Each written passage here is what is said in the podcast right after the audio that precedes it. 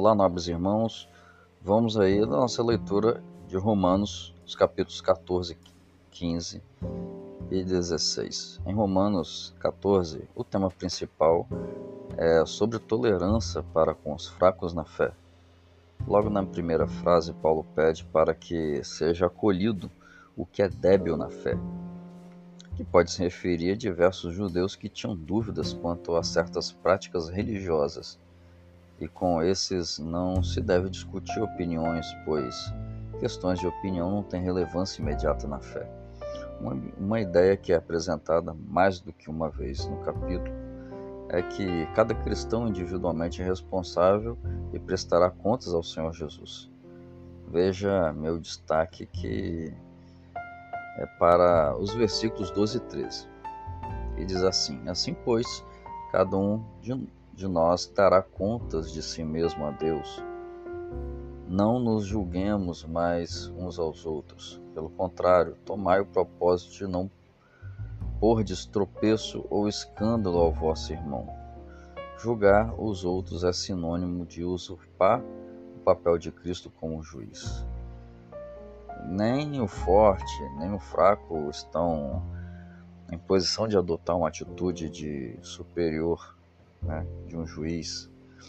Todos os sentimentos de crítica, de censura devem ser extirpados e não podemos escandalizar nossos irmãos. Pense nisso. Romanos 15 também traz orientações práticas. Os experientes devem apoiar os frágeis. Não devemos é, viver para agradar a nós mesmos, porque o nosso exemplo maior não viveu para agradar a si mesmo. Somos desafiados a acolher, a receber pessoas. Devemos dar conselhos uns aos outros, devemos orientar as pessoas a viverem em obediência a Deus, no, no discurso e nas ações do dia a dia. Nos versos 22 a 29, Paulo faz planos, mas obviamente ele está nas mãos de Deus. E quando estamos sob a direção de Deus, podemos planejar, podemos sonhar, mas a realização de nossos planos e sonhos depende da vontade do Senhor. Eu quero enfatizar isso. Precisamos aprender a aceitar a vontade de Deus para a nossa vida, assim como Paulo.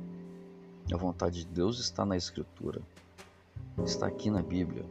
Por isso, quanto mais lemos a Bíblia, quanto mais compreendemos a Bíblia, é, melhor conhecemos a vontade de Deus para cada um de nós.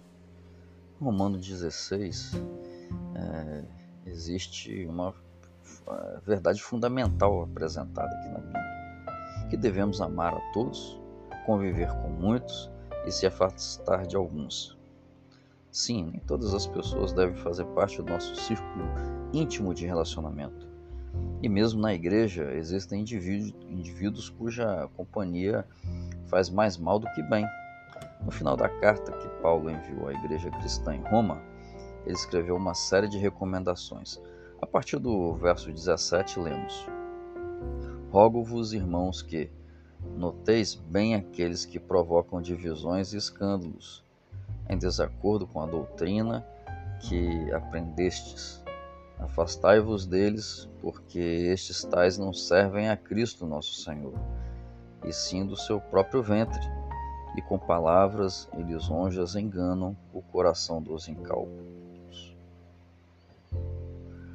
Paulo lista uma série de características de pessoas que devemos nos afastar. Indivíduos que causam divisões, escândalos, pessoas que vivem de forma contrária às doutrinas bíblicas e que usam suas palavras para enganar o próximo.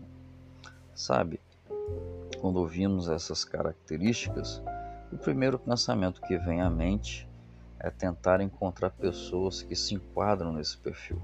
Porém, o ideal é, é primeiro nos olharmos no espelho da vida e analisarmos o tipo de companhia que temos sido. Será que minha vida é, une ou divide as pessoas? Eu vivo de acordo com os ensinamentos da Bíblia? Minhas palavras espalham a verdade ou mentira. Devemos ter cuidado com quem olhemos ou com, com quem escolhemos para nos fazer companhia. em nossa jornada da, da existência. Pois, como afirma o antigo, mas verdadeiro ditado popular, diga-me com quem andas e eu te direi quem tu és. Forte abraço.